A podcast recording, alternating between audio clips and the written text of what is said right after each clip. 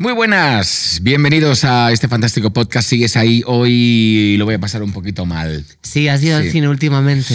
Eh, bueno, voy al cine a ver películas positivas, películas bonitas, películas históricas, películas mm, con algo detrás, pero para pasarlo mal yo no me gasto el dinero en el cine. No, la verdad es que para pasarlo mal solo te hace falta ser autónoma. También es verdad. En fin. Eh, sí, vamos a darle al play, vamos a hablar de terror. Ningún organismo vivo puede subsistir durante mucho tiempo en la realidad absoluta sin perder la razón. Según algunos, hasta las alondras y las chicharras sueñan. Hill House, perturbadora, se alzaba en soledad frente a las colinas, albergando la oscuridad. Llevaba así 100 años antes de que mi familia se mudara allí, y podría seguir otros 100 más. En su interior, las paredes seguían verticales, los ladrillos limpiamente unidos y los suelos firmes. El silencio empujaba incansable contra la madera y la piedra de Hill House y lo que fuera que caminase ahí dentro, caminaba solo.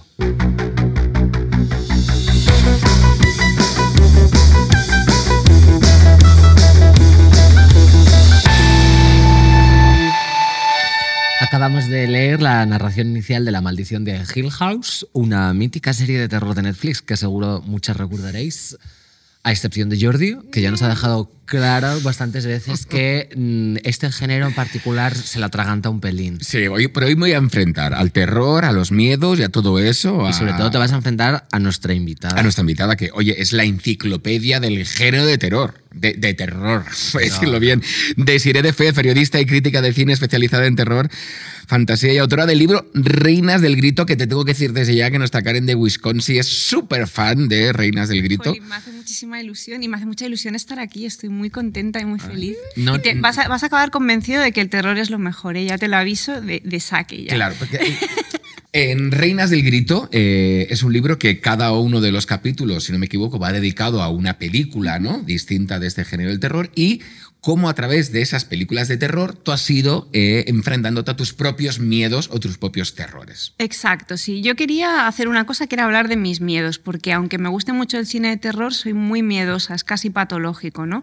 Y entonces pensando un poco en qué me había servido a mí para superar mis miedos en mi día a día, me di cuenta de que evidentemente me había servido hacer terapia, mi familia, mis amigos, pero también el cine de terror, porque de alguna forma cuando ves tus miedos reflejados en una pantalla, te ayuda a comprenderlos, a analizarlos desde la distancia y un poco a tener herramientas para ir en contra de estos miedos. Y entonces el libro lo plantea así, cogí todos mis miedos que iban desde la infancia hasta el presente, eh, miedos desde miedo a mi propio cuerpo, miedo a envejecer, miedo a no estar a la altura a nivel profesional, miedo a caminar sola de noche por la calle. Y para contarlos utilicé pelis de terror que para mí han sido muy importantes a lo largo de, mi vida, con lo que era una mezcla de, por un lado, un homenaje a las pelis que me gustan y por otro lado, intentar entenderme a mí misma y por qué tengo tanto miedo y por qué todos en realidad tenemos mucho miedo, ¿no? Pero un género que a ti ya te gustaba o te apasionaba. Mucho, ¿Cuál es el primer recuerdo que tienes de pequeña de, de ver una película de miedo, de terror, y decir, uy, uy, uy esto, esto, esto es otra historia, ¿no? Mi primer recuerdo relacionado con, mi, con pelis de terror es más, que seguro que os pasó en algún momento, películas que me contaron y que no había visto, como la, la leyenda de una peli que daba mucho mm. miedo, ¿no? Y era, oía a mis padres o a mis vecinos hablar de pelis como La noche de los muertos vivientes, o cuando pasaban las primeras veces em, Pesadilla en el Street por la tele, la sensación está como de cosas que te contaban que daban miedo, pero tú todavía no habías abierto la la puerta como para, para poder verla. Era como el prólogo de Exacto. que no sabías lo que ibas a ver, pero decías, Pesadilla en el Street, me han dicho que es terrorífica. Entonces ya la veías el título anunciado en, en, la televisión o en el cine y te, recorría un escalofrío mm. enorme. Que era para mayores, era como Exacto. De, para mayores. Y luego esta cosa de que a veces esas pelis eran más terroríficas en nuestra versión, en la versión que te hacías tú antes de verla que cuando las veías, que seguían dando mucho miedo, pero bueno, no, era insuperable la imagen mental que tú te habías hecho de esas pelis. Pero también el terror envejece muy mal porque eh, siempre hay como estas películas míticas, sobre todo slasher, ¿no? Pues eh, Halloween, Pesadilla en, el Street, Scream. Eh, ¿Cómo se llama la de Jamie Lee Curtis? Halloween. Halloween, Halloween, ¿no? Es que siempre me confundo con. El otro día vi la última y bueno, ahora hablaremos. Luego la comentamos. Ya, luego la comentamos. Y además ha cambiado mucho el género de terror de, de ahora. La última de Scream también la he visto. Pero claro, yo veía la- las originales porque me gusta mucho seguir la saga, pero es verdad que por generación me ha tocado ver pues las eh, adaptaciones, las versiones, las secuelas, los spin-off, todas las cosas que hacen en torno a, esa, a esos grandes mitos del cine de terror. Y las veía, y claro, una película de terror que se ha hecho en los 80 no me resultaba nada escalofriante porque la tensión se generaba de una manera distinta, las escenas eran más lentas, los efectos especiales también tienen mucho que ver, es verdad, pero era como un lenguaje eh, completamente diferente. Como has hablado de La Noche de los Muertos Vivientes, claro. ¿Cómo has vivido tú, tú ese cambio de, de la transición del, del terror inicial al, al tal y como está concebido actualmente? Yo creo que hay pelis que estoy de acuerdo contigo y eso me pasa a mí, por ejemplo, muchas veces que doy clases y pongo pelis de terror que para mí son incontestables y dan muchísimo miedo y los alumnos se ríen directamente y no es porque no sepan de cine o no tengan buenas intuiciones, es porque son códigos, como dice Samantha, que no tienen nada que ver con a los que están habituados ahora. Aún así yo sí que creo que hay una serie de pelis que se sostienen en el tiempo y que da igual la educación que hayas tenido audiovisual, la época en la que ya te haya tocado vivir, que son pelis casi eternas, ¿no? Y que las, las, las teclas que tocan para asustar, para inquietar, para perturbar, se mantienen intactas, ¿no? No sé, pelis como El Resplandor, El Exorcista, que sí que puede haber momentos que a nivel de ritmo digas, ay, aquí me aburro, o esto lo veo viejo, la estética o los efectos, pero sí que se sostienen. Eh, pero es verdad que hay otras que es un género que va tan al límite a nivel de efectos visuales, a nivel de efectos especiales, a nivel estético, porque es verdad que el cine de terror captura normalmente muy bien la estética del momento, que tiene esa tendencia a veces a envejecer.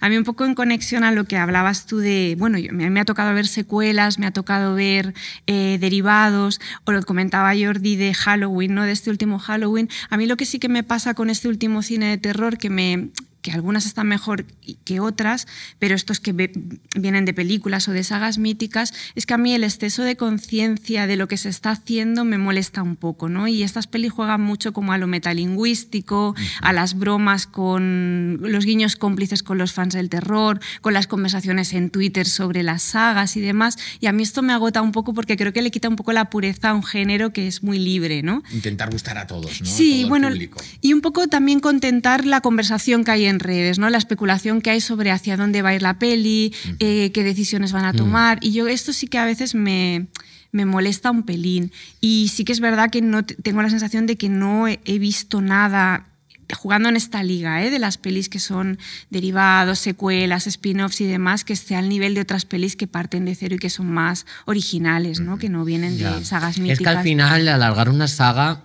se desgasta mucho. La última de Scream a mí me gustó mucho por Ah, eso que genial. dices, porque me esperaba ver una mala película y vi una mala película, pero muy divertida. Porque después de. Que- que es- esta era la, la película número 5.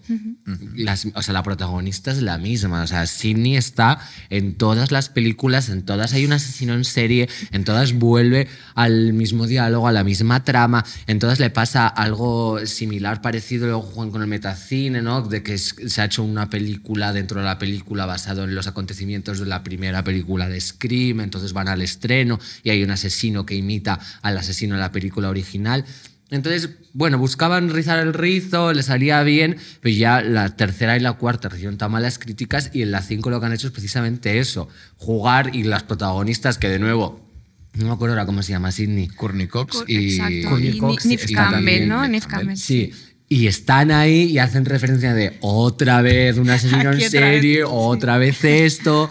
Entonces eh, eh, me, me lo pasé muy bien, ¿no? Y me parece una decisión muy inteligente, pero sí que coincido contigo en que es verdad que han matado un poco el género y todo eso, pero bueno, se han reconciliado un pelín Pero con hay nuevos eso. públicos. O sea, lo que está claro y lo que sabe un buen productor de cine es que lo que no puedo hacer es películas para la persona que le gustó hace 10 años. Lo que tengo que hacerla es también pensando en el público de ahora para que se enganchen y luego puedo hacer 6, 7, 8, 9 y 10, porque, claro, nosotros a veces vemos el género y vemos las películas o nos interesa el contenido de esa película desde nuestro punto de vista de edad y sobre todo si es una saga como tú bien dices que hay muchas, pero el que ha visto por primera vez Scream con esta dirá, "Hostia, esta película es fantástica, yo creo que esto siga, ¿no? De todos modos, yo creo que estamos un poco enfermos de nostalgia, ¿no? Que es mm, como, basta, o sea, llega a un punto ya que todos son eh, derivados de mitos que, que, arrastran 30 años y por mucho que los intentes refrescar, yo creo que hay que apostar por... por, el terror. Y no pasa solo con el terror, o sea, pasa con todo, ¿no? De golpe todo Star Wars, todo Marvel, toda esta especie de universos extensísimos que llevamos arrastrando tantos años que ahora cada vez se bifurca está como más bifurcado, ¿no? En plan, eh, series. Eh, para, para, ver una peli tienes que haber visto la serie también para pillar según qué guiños, no sé qué. Yo, creo que hay como algo como de una... Es verdad que se nos está yendo un poco de las manos lo de la nostalgia y no pasa solo en el cine mainstream, ¿no? En el cine de autor, por ejemplo, el otro día lo hablaba con una amiga porque hay tantas pelis ahora de directores de 50 años haciendo cine de autor sobre cuando eran niños, ¿no? Es como, bueno, igual es el momento como de empezar a... Sí, sí que hay una ola de nostalgia. Total. Pero de todos modos en el terror se están haciendo cosas muy guays y, muy potentes estos últimos años. Yo cuando me dicen hay crisis en el cine de terror entro en pánico porque de verdad que se me ocurren pocos géneros que estén en, una forma física como está el terror ahora mismo. Deciré, y cuando em, la gente suele relacionar también que si eres fanático o te gustan las películas de terror, eres un bicho raro, te falta algo, cuidado que es un poquito psicópata, a ver, a ver, a ver, es que cree en, las posesiones. Que te, gustan las películas de terror, pero en el sentido de, disfrutarlas. Sí, sí, sí, de guardarlas, de El público general del terror es como que va a como que se monta en una montaña rusa, en plan de, venga, que me den un susto, quiero pasar miedo, porque tiene, tiene ese punto de, sí, sí, sí, de, vivir una emoción a la cual no estás expuesta en tu día a día, ¿no? Y sentirte por lo menos en la piel durante una hora de estar en peligro de que te asesine alguien, de que te secuestren, de que haya eh, un ente maligno incorpóreo acechando toda tu familia. Pero es verdad que hay gente que va y es como, sí, y te alejas. Y escatar, bueno, sí, habrá de todo, pero en mi caso, por ejemplo, justo cuando hice el libro también quería desactivar un poco esa imagen, ¿no? Porque a mí me había pasado durante muchos años que tampoco daba el perfil ni siquiera a nivel físico. Era como, esta chica rubia que, donde, que hace... Yo iba al Festival de Sitges y todos eran chicos, casi... Ahora ha cambiado muchísimo, ahora estábamos por todas partes, por suerte. Pero es verdad que cuando yo empiezo a ir al festival mi entorno, todos son chicos con camisetas negras de Carpenter, no sé qué, y de golpe yo ahí en medio, ¿no? Vestida de mango, con mi rubio, mis mechas, no sé qué, y era como, bueno, aquí falla algo, ¿no? Estás equivocado de festival. Pero, claro, yo quería un poco demostrar eso, que el cine de terror es verdad que abarca perfiles muy distintos. En mi caso sé que hay, por un lado, esta cosa de todo lo que no había excitante en mi vida, porque siempre había sido una persona como muy, muy introvertida, muy miedosa, como os decía, un poco solitaria, que sí que creo que es un patrón también de mucho fan del cine de terror, gente introvertida, que le cuesta un poco relacionarse con el exterior. Claro, yo me veía una peli de terror y por un lado tenía el chute este de excitación, ¿no? De lo, lo comentaba Samantha, como de lo imprevisible, lo intenso, que era algo que no tenía en mi, en mi día a día porque no me atrevía y de golpe lo veía en la pantalla y al mismo tiempo sin darme cuenta me estaba sirviendo un poco de espejo de decir, no es que haya una identificación directa con lo que ves en la pantalla, no es que te identifiques con la niña del exorcista, ¿no? Pero sí que puede haber decisiones tomadas en esas películas con las que tú te identifiques. Hay un caso muy tópico, pero que sigue funcionando, es el caso de Carrie, ¿no? Para cualquier persona que haya tenido una adolescencia complicada a nivel de adaptación, eh, o ha sufrido bullying, o ha tenido una imagen, una relación complicada con su propia imagen, es una peli que sigue siendo súper reveladora. Claro, yo cuando esa peli la cae en mis manos siendo muy pequeña, no la veo en esos términos, la veo como algo que me estimula, que me parece súper potente, y es años después cuando pienso, jolín, qué útil fue esa que esa peli cayera, que era como algo prohibido, cayera en mis manos en ese momento porque hay un aprendizaje. Hablo de la peli, pero también para un lector que te caiga en las manos con 15, 16 años. El libro de Stephen King es muy guay, ¿no? Porque es un, aprendizaje brutal. Y las películas de terror, yo te voy a hablar en mi caso personal. Yo hay películas que no puedo ver porque creo que puede pasar de verdad. Y entonces eso me provoca el auténtico terror. Claro. Luego no me provoca ningún tipo de terror ver películas de catástrofes naturales, etc., que sí que eso puede pasar y estamos viendo que pasa y que acabará pasando en algún momento, ¿no? Pero las películas de terror, por ejemplo, de posesiones, mm. de espíritus, yo esas películas no las puedo ver porque creo realmente que eso puede pasar. ¿Ahí hay algún tipo de límite? ¿Tú tienes algún tipo de límite en los géneros que te gusten? ¿Algo que dices, mira, me gusta el terror, pero esto mejor? Esto no. Mira, a mí me ha pasado, haciéndome más mayor, que eh, yo tenía como mucha resistencia a la violencia física en el cine, no era una cosa que me impresionara demasiado porque entendía que todo era una ficción y demás, pero desde que soy madre me cuesta mucho ver ejercicios de violencia extrema contra mujeres y sobre todo contra niños cuando se utilizan a los niños como excusa para poco para generar malestar o así, me cuesta muchísimo.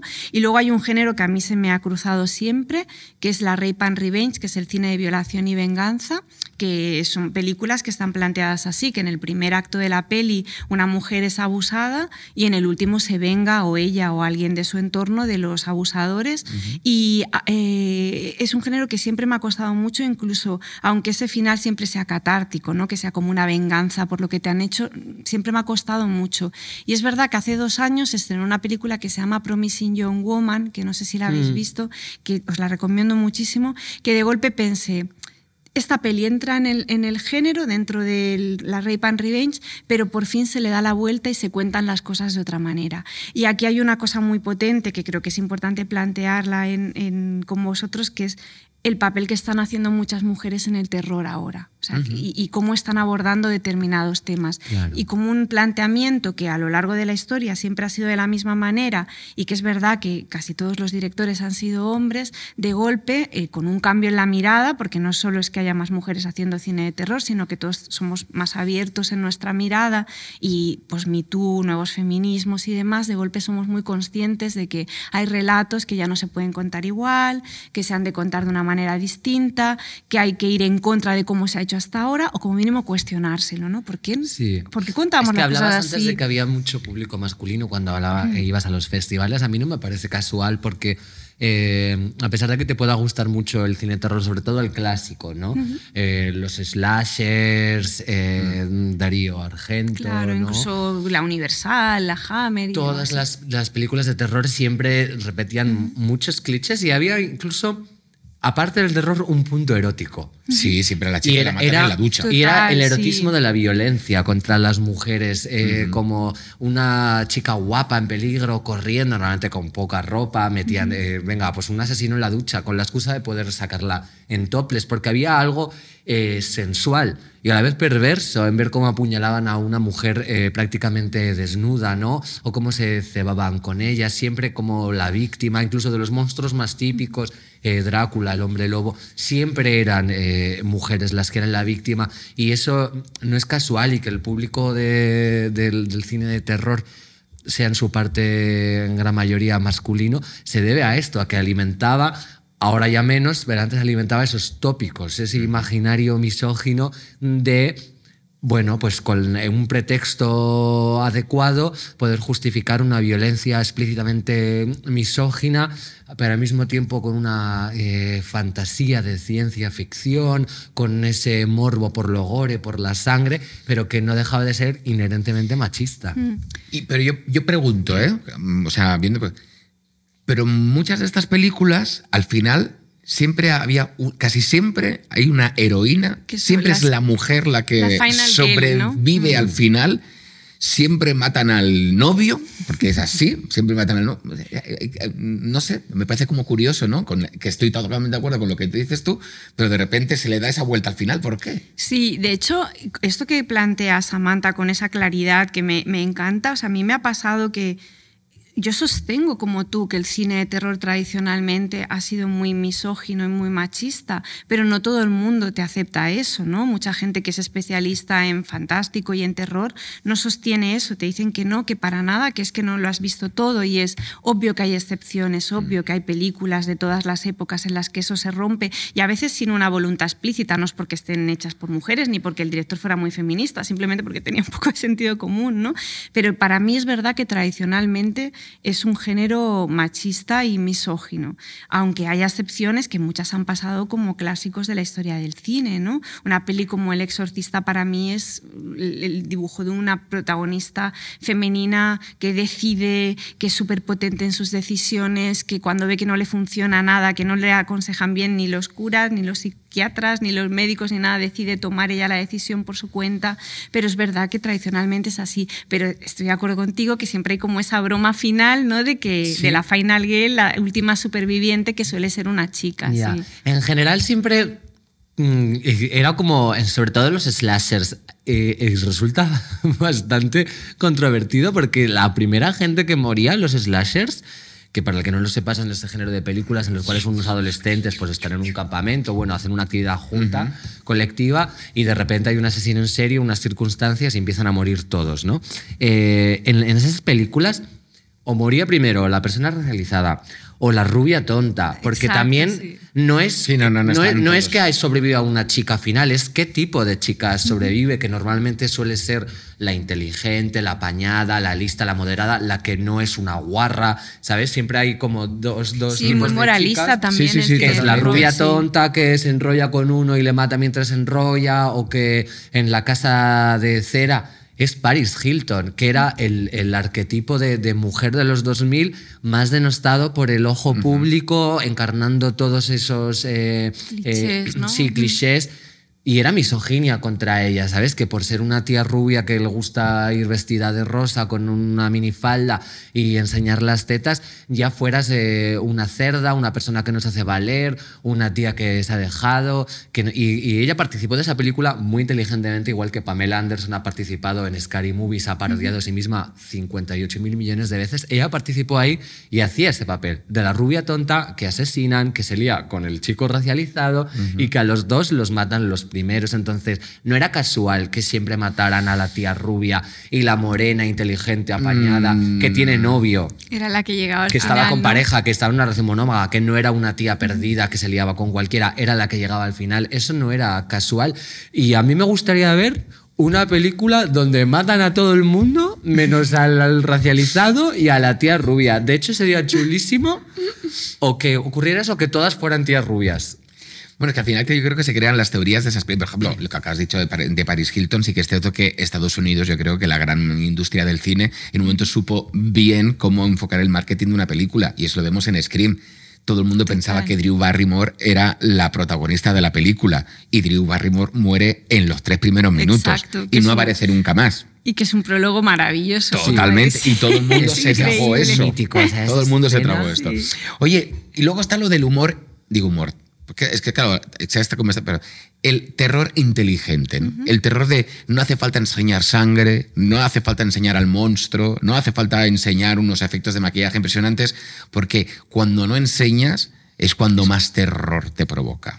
¿Tú qué opinas sobre esta gente que intenta poner la etiqueta de terror inteligente? Terror Sí, psicológico. hay una etiqueta peor que es la que está de moda ahora, que es el terror elevado, que es ¿Y algo que es? odiamos Dios. todos los que nos terror gusta el elevado, terror. porque que- sí, es ya de por sí suena absurdo. ¿eh? Es, es terrible, es como entender que son películas de terror que no solamente buscan como algo más epidérmico y como de una reacción directa, sino pues que tienen algo en el fondo, que ya sea que están hablando de una situación política o que están hablando de temas muy profundos y que eso es como cine de autor, pero que tiene la excusa de que en realidad son películas de terror. ¿no? Y hay como cierto ataque a ese cine de terror, no sé, películas tipo, por ejemplo, Babadook, que a mí es una peli que me encanta y que os recomiendo mucho, porque aparte de ser una peli de terror eh, de monstruo, porque es una mm, madre que vive con su hijo, que es un niño que tiene como problemas de conducta y que entra un monstruo en casa, que es este Babadook, por una serie de circunstancias, pero la peli a la vez es toda una metáfora sobre la depresión. Entonces, todo este cine que pretende algo más que ser simplemente un divertimento como de, de género y de que vayas y te lo pases bien y te asustes y que te rías de nervios o lo que sea, por- está muy bien lo que dices del humor, porque es verdad que el terror y el humor se tocan todo el rato, incluso en pelis que son muy jodidas y dan mucho miedo. Em, eh, entonces, cuando hay como una voluntad mayor por parte del director, pues hay algunos integristas más del terror más puro que dicen, bueno, este de golpe ha utilizado recursos del terror, pero en realidad lo que quería hacer era un drama sobre una mujer que tiene depresión. Y hay esta especie de etiqueta que se aplica a algunas pelis y que a mí me da muchísima rabia, porque terror elevado ah, eh, sería El exorcista, porque de lo que te habla es muy potente, terror elevado sería La posesión de Zulaski, sería El resplandor, que es una peli sobre la locura, con lo que es totalmente erróneo el concepto. Ya, a mí me gusta mucho Babadook porque eh, hubo una tendencia en Twitter, creo que en 2015-2016, que durante el mes del orgullo Sí, sí, hablaban de que- referentes y ponían a Babadook, porque es un monstruo que sale del armario. O sea, el monstruo sale del armario y sale del armario de manera literal. Entonces le- hubo como. Y lo convirtieron en un referente, hacían memes, lo ponían Es con las banderas, porque claro, era, era un monstruo que salía del armario. Y es increíble. Y ahí también se ve mucho como el, el lenguaje del humor que toca eh, el terror también. Pero eh, sí que es verdad que es la pretensión lo que sienta mal de esa etiqueta, porque luego hay, hay películas de siempre que, que tienen una carga muy potente y que a mí me parecen mucho más psicológicas que cualquier terror de estos como, o sea, Total. La gente es que es muy purista. y muy. Exacto. Y luego hay, que yo creo que es bastante fundamental y que influye en todo esto, el presupuesto. ¿no? Porque directamente mejor las películas de terror siempre se las ha clasificado como películas de serie B o películas que al final no van a llegar a estrenarse en el cine, sino que eran más de blockbuster, de videoclub, etc, etc, etc. Tenían menos presupuesto y eso crea un poquito que sean más ingeniosos. Por ejemplo, el proyecto de la bruja de Blair. Yo creo que es una de las películas más maravillosa, sí. taquilleras en la historia del cine del terror Y que no, no y que no costó nada. nada, absolutamente nada. No costó Pero- nada porque no pasa nada en esa pero película. puso de, puso, puso de moda un género. Y eso pasa mucho con el terror, ¿no? De repente hay como géneros cíclicos que llegan, se instauran y todo el mundo dice, ah, pues ahora hay que hacer esto, porque esto es lo que da miedo. Esto es lo que da miedo.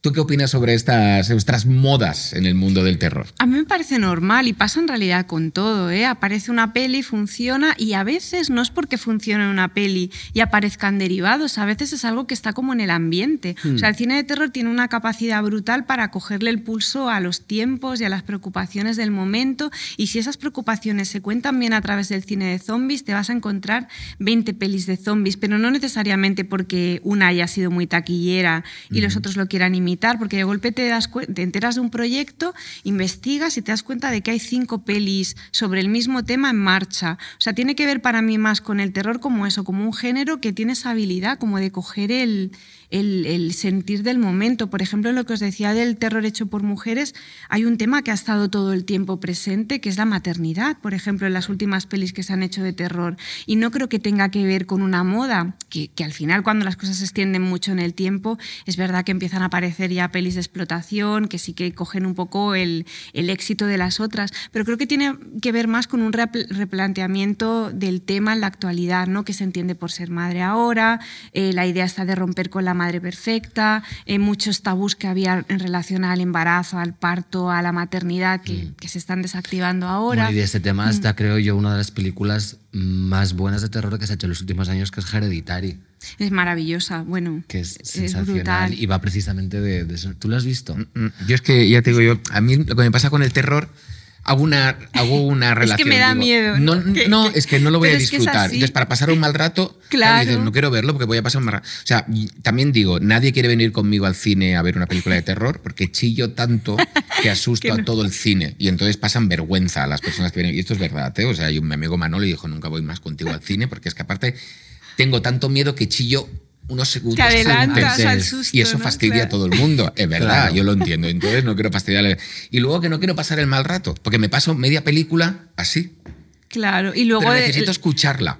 Y luego el mal rato de acordarte en casa por la noche. Y las pesadillas. Yo me acuerdo, no sé si te acordarás, una película que se llamaba Noche de Miedo, Sí. que el cartel era una especie como de mansión y una cara terror. Yo cada vez que, am, eh, la parte la pusieron en verano, cada vez que abría el periódico y veía el cartel, tiraba el periódico corriendo porque solo con la imagen del cartel ya pasaba pánico. Pero lo memorizaba. También yo creo que es, uno tiene un nivel de imaginación eh, distintos grados, el mío es desorbitado y claro, creo que todo eso puede ser real. Yo veía un muñeco encima de la mesa y pensaba, este muñeco va a ser como el payaso de Poltergeist. Me o sea, va a se va a girar, ahora, me va a arrancar y me va a llevar. Y lo de la gente dice, intenta mirar debajo de la cama. Yo soy incapaz porque realmente creo que hay alguien debajo de la cama y me va a matar. Pero si no lo miro, no me va a matar. A mí eso me pasaba mucho con The Ring, con eh, Ju-on, El Grito, que además eh, o sea, me pasé toda mi infancia entera atemorizada con una niña japonesa blanca con el pelo largo negro, que no sé por qué, es un tópico. Eh, a ver, es verdad que en, en Japón está muy esta tendencia de dejarse el pelo crecer mucho largo, lacio, ¿no? mm. Y, pero a- era- es como un tópico de allí. De esas, a menos esas dos películas que son como las más eh, en el imaginario popular, las más identificativas de- del género de terror japonés, aunque yo veía las adaptaciones de, de Estados Unidos, me atemorizaba. Y luego un día pensé, vale, a ver, mm, pues levantas la sábana y está la niña del grito. ¿Qué pretendes hacer? Es que, ¿por qué, por qué sentido tiene que te asustes y estés preocupada? Si quiere venir un espíritu maligno a asesinarte, te va a asesinar, da igual lo que hagas. O sea, ¿qué quieres? ¿Llamar a tu amiga María? Que, que venga a venga a dormir contigo, pues es que os va a matar a las dos. Entonces, una vez acepté que ya todo estaba perdido, me empecé a relajar muchísimo. O con las posesiones decía, no luches contra Satanás. Que quiere poseerte para Déjate llevar, ¿no? Déjate llevar, que te posea. Si total te va igual, el marrón se lo van a comer tu familia, tus amigos y todo tu entorno cuando te vean dando vueltas en la cama. Destrozándolo todo, claro. Destrozando. O sea, tú imagínate tirar la televisión. Ay, no, no, no, no, no Pero, es muy bonito en realidad esto que dices, digo, destrozando todo muy bonito. No, pero la cosa está de lo icónico. O sea, que de- realmente una imagen, ¿no? Que un poco, Sí. que es verdad, la idea está de la niña con el pelo lacio y muy pálida y tal, te aterra. O sea, es- hay pocos géneros que tengan esa capacidad como de generar una imagen tan potente que tú la adaptes a tus pesadillas y a, y a Sí. tu día a día. Pero, a ver, vamos a ver. A ver si yo aquí soy el raro del grupo. ¿Vosotras nunca habéis llegado a una planta de un hotel? ¿Habéis abierto la puerta del ascensor? De repente hay un pasillo largo. Empiezas a caminar y en un momento te pones a correr como un crazy, abrir la puerta porque sientes que algo te persigue y no quieres ni mirar para atrás. Pero si es que yo soy muy miedosa en el día a día. ¿Y o sea, entonces es qué que haces viendo películas de miedo de Claro, Sigue? esa es la cosa, es que yo ya corro nada más salir del ascensor, no me hace falta ni mirar el pasillo, ya, ya salgo corriendo y a veces dentro del ascensor y todo, o sea, me da mucho miedo todo. Precisamente por eso, porque para mí ha sido como catártico, en plan, todo lo que no sé gestionar en mi, por ejemplo, y es verdad, o sea, a mí me da miedo hacer un viaje largo a la otra punta del mundo y, y tener que coger tres aviones, por ejemplo. Ya solo eso, o sea, mi cabeza ya empieza a, a funcionar de una manera rarísima, de miedo a que me pase algo, a perderme, a perder un vuelo y qué pasa si me quedo sin batería, o sea, todo en cadena, ¿no? Y en cambio luego el terror lo sostengo bien precisamente porque es como lo que aguanto. Como no lo aguanto en el día a día, lo puedo aguantar en la ficción, porque al final en una ficción está todo recogidito en una pantalla y una vez acaba, aunque te dé miedo luego por la noche, es una cosa que está ahí, ¿no? Y porque me sirve un poco de una forma catártica para proyectar también mis miedos en otro espacio y no asumir que los tengo en mi vida. Pero hay una cosa guay que dices de mm, por qué tengo que pasar por eso, y eso me pasó mucho con la promo del libro que me decía mucha gente, ¿qué tengo que hacer para que me guste el terror y que no me den miedo las pelis? Y es nada, o sea, el terror o te gusta o no te Claro. gusta. Porque No lo te que, obligues. Claro, porque lo que para mí es excitante, que es esto de que me pongan contra las cuerdas, que una cosa me dé miedo y, y- y que eso me, me- me excite y que me haga estar nerviosa y que me remueva en la butaca y me ponga la piel de gallina, para mí eso es positivo, aunque pase un mal rato en el momento. Pero si es negativo, Mm. Fuera. O sea, ¿para qué pasar por eso? Total. ¿no? Yo pongo mis ejemplos como las montañas rusas. Hay gente que le gusta, hay Claro. gente que no. Entonces, oye, no te montes una montaña rusa si de verdad te da pánico. O como llevar ¿para qué? tacones. Exacto. Que mucha gente dice, hoy ¿cómo puedes? Pues si te es cómodo ir con unas cuñas, pues te pones unas cuñas, pero si Claro. estás incó- Es que depende mucho del empeine también de cada persona. O sea, hay un punto fisionómico muy importante. Entonces, si estás contenta con unas bambas, pues te pones unas bambas, pero Y si te está. apetece llevar un tacón de 15 centímetros y vas fenomenal, pues hazlo. La cosa es no sufrir. O si estás dispuesta a hacerlo porque de alguna manera te va a llevar a algo que, que realmente Te va a compensar en algún valoras. Mm. Pero a mí lo que a mí los, no me da miedo los fantasmas. Yo soy muy escéptica, yo no creo nada en espíritus. Pero No. me da, lo que me da miedo es el poder de sugestionarte a ti misma y saber que a lo mejor escuchas un sonido que sabes que no es real, que no está sucediendo, pero gracias a como la intensidad de tu pensamiento provoques que tu cerebro reproduzca ese efecto físico y seas capaz de ver una sombra, de escuchar una respiración. Porque a mí me pasa, yo estoy durmiendo, yo tengo un terror horrible y una fobia atroz a dormir sola, a dormir a oscuras y También. tengo mucho miedo a los sonidos muy fuertes y al silencio.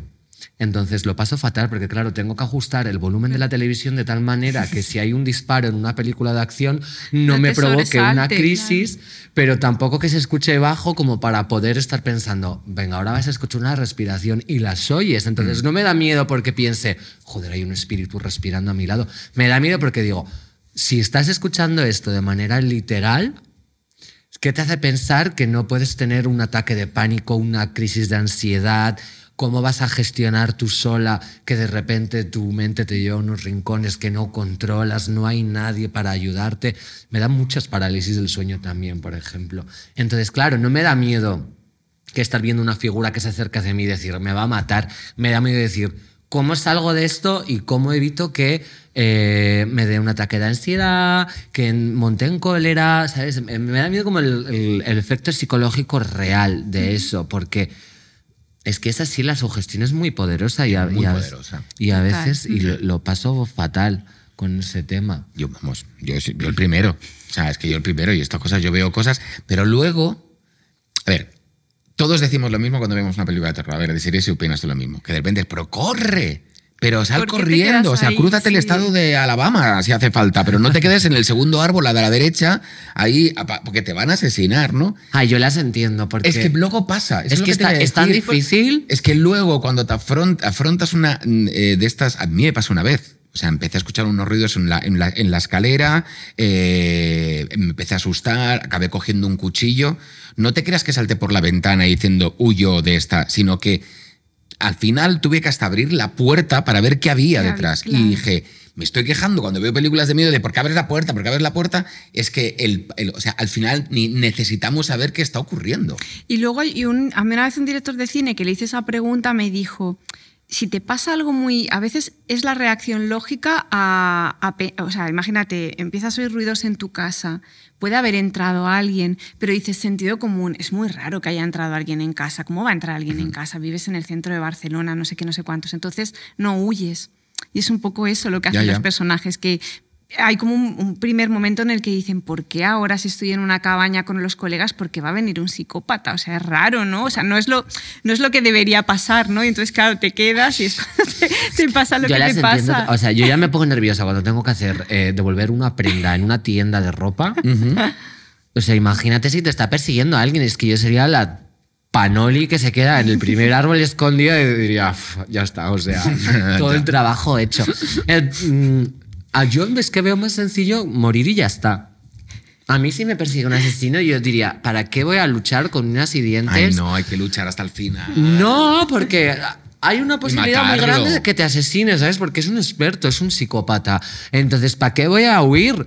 Me matas y, si te has puesto tacones ese día, que no te has puesto uñas, pues imagina. Dios, ya, me, pasa total. No, no, yo, yo, y aparte intento, yo cuando veo estas películas pienso yo haría esto, haría lo otro, me tiraría no sé, no sé cuándo, y al final sabes que realmente... Que no, te paraliza el miedo muchas veces. Y ahí lo que viene cuando estábamos, hablamos de Halloween, que esta que vi la última, de repente un corro de 25 personas lo matan y de repente el tío se levanta y mata a los 25, que dices, mira, no estoy entendiendo nada. ¿Alguien le puede cortar la cabeza a... De una vez por todas, ¿no? ya, porque sin cabeza entiendo que no va a matar.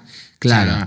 bueno, pero a ver, es que a Jason lo han matado 800 veces, luego sale de un lago como si fuera eh, un delfín, ¿sabes? es que es Una musculatura excepcional para poder saltar desde debajo de las profundidades y dices, mm, ¿qué, qué, qué, es esto? O sea, porque claro, es, es un niño que le hicieron bullying a mí me han hecho bullying y no soy capaz de impulsar mi cuerpo a tres metros de altura, ¿sabes? Entonces, ¿dónde termina el, humano? Total, a eso voy. Las imágenes icónicas que nos deja el cine de terror. O sea, que yo creo que pasan y siguen y siguen y siguen y siguen. Que, que, ¿Qué poder tienen esas imágenes para que se queden grabadas en la mente de todo el mundo? De hecho, eso justifica lo que decíamos de la nostalgia, o sea, que son tan buenas y son tan potentes que se sostienen en el tiempo. De hecho, tú vas a ver Halloween por el monstruo, o sea, por el villano, porque es muy icónico, o sea, tiene como una capacidad de ir directamente casi al subconsciente, yo creo, del espectador, que es lo que hace que a lo largo de los años permanezcan personajes, o sea, que chavales de 15 años sepan quién es Jason, es algo mágico, ¿no? Y no necesariamente tienen que haber visto esas películas. Y es realmente esa capacidad del cine de terror a la hora de diseñar monstruos, de diseñar villanos, de diseñar situaciones extrañas, que eso al final tiene un poder brutal y que, y que va pasando generación tras generación. ¿no? Es hmm. heavy. A, mí hay una cosa que sí que he pensado mucho estos últimos años, pensando mucho sobre en qué punto estaba el cine de terror, que a mí una cosa que sí que me da miedo del terror es esas pelis que dan miedo de verdad a todo el mundo que no hay tantas. Es decir, el terror es muy subjetivo, ¿no? Y entonces una peli que a mí me dé mucho miedo, a ti no te va a dar ninguno, a Samantha se va a reír, o sea, pero hay pelis que de golpe coincide que todo el mundo está de acuerdo en que son pelis que dan mucho miedo. Ay, ponme algún ejemplo, a ver si Por ejemplo, hay una peli, hace poco planteaba eso en Twitter y todo el mundo hablaba de una peli que se llama Sinister. No sé si la habéis ¡Ay, visto. qué miedo! No he visto. Y es una película, ahora se estrena el fin de que, este, este viernes, la nueva de su director, que se llama em, eh, eh, Black Phone, me parece. Pero tiene una peli que se llama Sinister, que tiene algo que ver con el vídeo encontrado también, que antes hablabas de Blair Witch Project, que también en algún momento aparecen imágenes grabadas y demás. Y es una película muy curiosa porque todo el mundo está de acuerdo en que es una peli que te guste más o menos, te parezca más o menos perfecta, cuando la ves tiene algo dentro como muy oscuro, como que parten de lugares muy, muy difíciles de analizar y que tienen que ver con algo muy oscuro y muy siniestro. Y a mí esas pelis sí que me pienso, guau, aquí, aquí hay algo que muy jodido, que Ya. no sé de dónde viene y Yo que trasciende a la propia peli. Da mucho miedo forma. también la, la estética de la película, o sea, no, no la trama principal, que es más contemporánea, sino los vídeos que se encuentra el Claro. protagonista, que es uno pues, de los 70, otro de los 80, y es como ese rollo de vídeo casero encontrado donde pasan cosas atroces, imágenes muy escalofriantes. Y a mí personalmente me da mucho miedo, las- la- el exorcista me atemoriza. Por ese punto nostálgico de la estética, ¿sabes? Eh, la matanza de Texas me da miedo en el sentido de... Por la violencia, Sí, ¿no? pero y también por la estética, porque hay algo como nostálgico cuando voy a casa de mi abuela, también me ocurre eso. ¿Sabes? Bueno, aparte... Cuando enciende la, la máquina de la sierra mecánica. Hombre, se van también No, a casa. pero hay algo como de, de, de un- una, una época que ha pasado, Sí. ¿sabes? Que permanece intacta en el tiempo. Son los recuerdos también. Total. un Totalmente. recuerdo extraño, ¿sabes? Como una, una sensación rara. ¿Sabes cuando vas a un sitio abandonado? Que pues, seguramente es un sitio abandonado y ya está, pero hay algo en las casas abandonadas que atemoriza a todo el mundo. Y es como esa sensación de que algo se ha parado en el tiempo ahí. O de. Es una cosa que se llama espacios liminales. Y si lo buscáis en, en Google hay un montón de imágenes porque es como una cosa de cultura de Internet, creo que viene de un psicólogo la palabra o algo así, bueno, en fin. Eh, y es un espacio que en sí no es terrorífico, mm, como por ejemplo el pasillo de- del El resplandor, Resplandor, sí. es un espacio liminal porque es un sitio que está en el, en el momento justo antes de que suceda una cosa, pero después de que haya sucedido algo. Y es como que es el, entre el comienzo y el final de una. Es como un concepto muy extraño, muy psicológico, pero que, que te ha- no es terror. Es una sensación de desconcierto. Pero es, y es esa idea como de que es muy común del cine de terror, que planteas en El Resplandor, pero que por ejemplo también pasa en La Semilla del Diablo, que son como lugares que han sido tomados por el mal. Que en el caso de La Semilla todavía la mitología es mayor, porque aparte de ser ese edificio en el que pasan cosas chungas, la peli está ambientada, aunque está rodada en otro, en, no sé si decorados en otro edificio, el exterior es el del Dakota, ¿no? que es un edificio con toda una Lennon, sí, sí, leyenda sí. de asesinatos, de muertes y demás. Con lo que también es, hay esa idea como del espacio en el que no sabes muy bien qué ha pasado, pero la energía que hay ahí te transmite que algo muy, muy chungo ha pasado, ¿no? Sí. Sí. Claro, y luego no creéis en espíritus. Claro, luego no creéis en los fantasmas y en las energías que hacen que la gente se vuelva un poquito tarumba, coge el cuchillo de cortar jamonero y se lía ahí a asesinar a todo el vecindario. No, a mí los asesinos, por ejemplo, no me dan miedo. Me dan porque la mayoría están en Estados Unidos y yo no pienso ir a Estados Unidos en mi vida. Entonces, pero me dan mucho miedo, por ejemplo, las películas de secuestros. Que hay una buenísima que también tiene ese rollo como de vídeo encontrado que se llama Megan is Missing. Ujú. Y va sobre una niña como eh, que es la friki del instituto y su amiga es la popular, que de nuevo es como ese estereotipo de la chica despendolada, ¿no? Con varias parejas sexuales, como mm, la típica que en la ESO ya le habían crecido las tetas y todo el mundo era súper misógino con ella. eh, era popular, pero al mismo tiempo la odiaban. Y luego la contraposición que es la friki. La friki se hace unos vídeos con ella, con una cámara. Además es muy 2000 era, tiene ese punto de vídeo encontrado, pero que no es retro, con lo cual es más terrorífico. Y es una especie de vídeo diario de ellas siendo mejores amigas. Y al final eh, a, a- a Megan, que es la popular, la secuestran.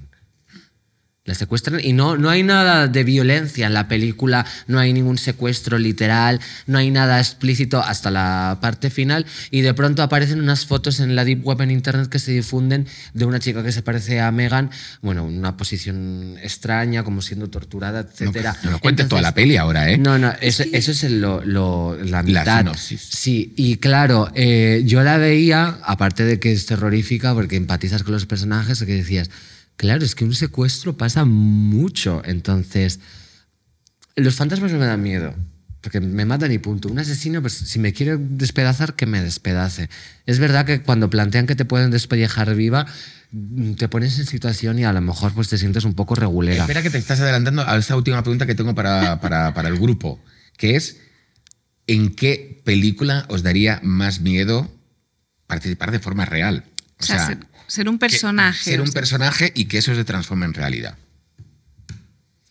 Tú estás diciendo, por ejemplo, que a ti de repente. eh, Yo es que yo estaría en ese lado. A mí me daría pánico eh, que mi vida termine con un tío que abra de repente una mesa con tropecientos mil bisturís y cuchillos y diga, vamos a pasarlo bien. A mí eso, o sea, creo que Sí. sería el dolor. O sea, todo el mundo tiene miedo a morir con dolor, ¿no? Entonces eso a mí me daría todo el pánico del mundo. Un espíritu, un tal no sé qué, pues mira, llévame al ultramundo si quieres, pero claro, Es que tiene que ser guay que te posean. ¿No? Como, con el, el mismo rabatanga. Sí, las que- Yo mientras me posea el ritmo ragatanga este va bien, toda otra posesión no me va nada bien. Yo creo que también una peli de tortura eh, preferiría no, no protagonizarla, No, o sea, no. no. ser un personaje. Eh, hay una cosa, si no me equivoco con lo de Megan is Missing, si no me equivoco de peli, ¿verdad que se viralizó hace poco? O sea, es como una peli que tiene ya unos años, creo que fue esta peli, pero de golpe se viralizó un tic- en TikTok como un clip de la peli y de golpe es, eh, como... Resurgió. como- re- tuvo como un momento así como de... que está ella grabándose y aparece alguien por detrás. Un momento como un poco de... Yo, yo la verdad es que no la he visto esta peli. y Uy, te era- la recomiendo muchísimo. Sí. La, la- la esquivaba un poco por, porque me habían dicho que era bastante escabrosa, pero si me dices que la vea, la... la Es escabrosa, pero no es, no es explícita y literal, ¿sabes? Pero bueno, es, la verdad es que el que te torturen da mucho miedo. Mucho miedo. Oye, ¿y qué, y qué pensáis de la gente que ha participado La en gente la. No, que ha participado en películas de terror y luego eh, ese terror ha formado parte de su vida? Hablo, por ejemplo, hablan de que medio casting de Poltergeist Ah, acabó fallecido por eh, dolores de cabeza, por pesadillas, o sea, porque de repente, claro, botanizas algo que es una ficción, pero tu subconsciente de repente lo lleva a la realidad. ¿Qué opináis sobre esto? A- Es que un rodaje es muy estresante. Normal que se mueran de dolor de cabeza, o sea, imagínate. A mí la idea está como de las pelis que tienen como una maldición dentro que trasciende a la peli me, me- me inquieta mucho. O sea, antes te- hablábamos de lo de la semilla del diablo, ¿no? que también hay algo de eso, Ya, del edificio, juego entre claro. la realidad y la ficción, pero el caso de Poltergeist también a mí me, me genera como esa cosa que, que- que- que no se sostiene a, a ninguno de los niveles porque es simplemente intuición, ¿no? Pero la sensación de que todavía hay pelis que van por libre, como que hay algo oscuro en ellas que no es ni decisión del director ni decisión de nadie, ¿no? Que es como que el mal ha entrado en esas pelis. Yo de una forma casi romántica lo- sostengo, que hay pelis que tienen como una especie de maldición dentro y, y tengo amigos que se han negado a participar en pelis de terror, ya sea como técnicos o como actores, porque les daba miedo realmente lo que contaba la peli y que de alguna forma Se reproduciera. pudiera claro. reproducirse. Hombre, que de sí. repente te hacen hacer una escena, la ouija, la ouija, la ouija, la ouija, la ouija, a ver si de repente, de buenas a primeras, el vaso se va a mover porque sí y Y- ya la hemos liado. Ya. A ver quién vuelve al set de rodaje al día siguiente. exacto. A mí me pasó una vez que yo no sabía que si colocas un, un objeto sobre una superficie mojada, como se genera una película con el agua, el objeto se desplaza.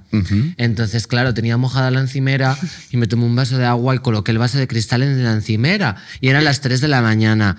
Y de repente el vaso se empezó a mover y yo no había caído en que la encimera estaba mojada. Entonces dije, estás flipando, o sea, esto no puede ser real. Y se volvió a mover y me fui, o sea, desperté a mi hermano a las 3 de la mañana y le dije, se acaba de mover el vaso, por favor, no, no estoy loca, hazme caso. Me dijo, ¿está la encimera mojada? Y dije, sí. Me dice, pues... Es que tu está, ahí lo tienes, ¿no?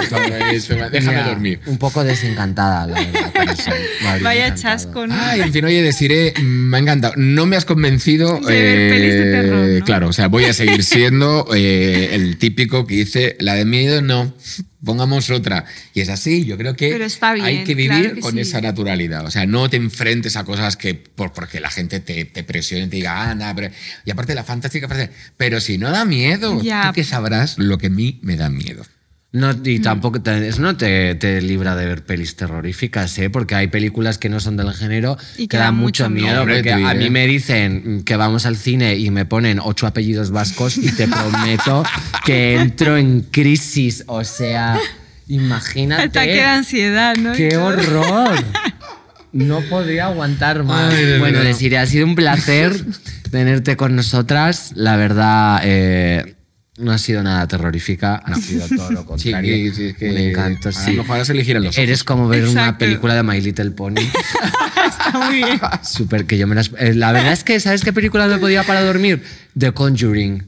Eh, A mí me encanta esa. Expediente Yo esa me la puse para Están parir. locas. O sea, esa porque Pariste con esa película. Pues, no, mira, y eso está contado en el libro y es real, o sea que yo fui al hospital cuando, con mi primer, cuando iban a hacer mi primer hijo y me dijo el doctor, te tienes que volver a casa. Yo me fui en cuanto empecé a notar pequeñas molestias pensando que ya iba a parir y me dijo la- el, el doctor que me atendió, no, no, todavía no estás de parto. Y me fui a casa y le dije a Carlo, veamos de Conjuring que se me va a acelerar seguro el- las, las contracciones. Y nos vimos de Conjuring y ya me puse de parto y parí. Y lo juro que está en el libro, o sea que no es... Dios, es que esa Eh, película es muy es buena. muy buena, ¿eh? A mí me Está gusta muy mucho. bien.